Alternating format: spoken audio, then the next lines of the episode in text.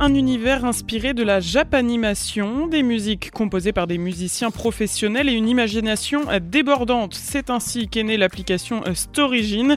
Imaginée par un couple canet, elle propose des jeux ludiques et éducatifs aux enfants de 2 à 10 ans, comme des exercices de mathématiques par exemple.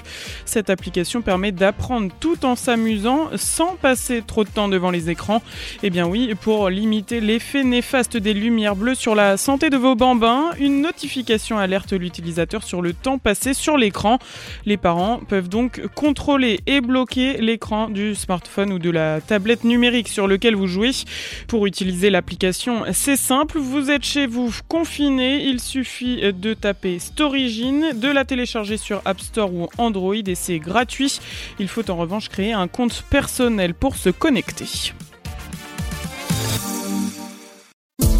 Podcast by Tendance Ouest.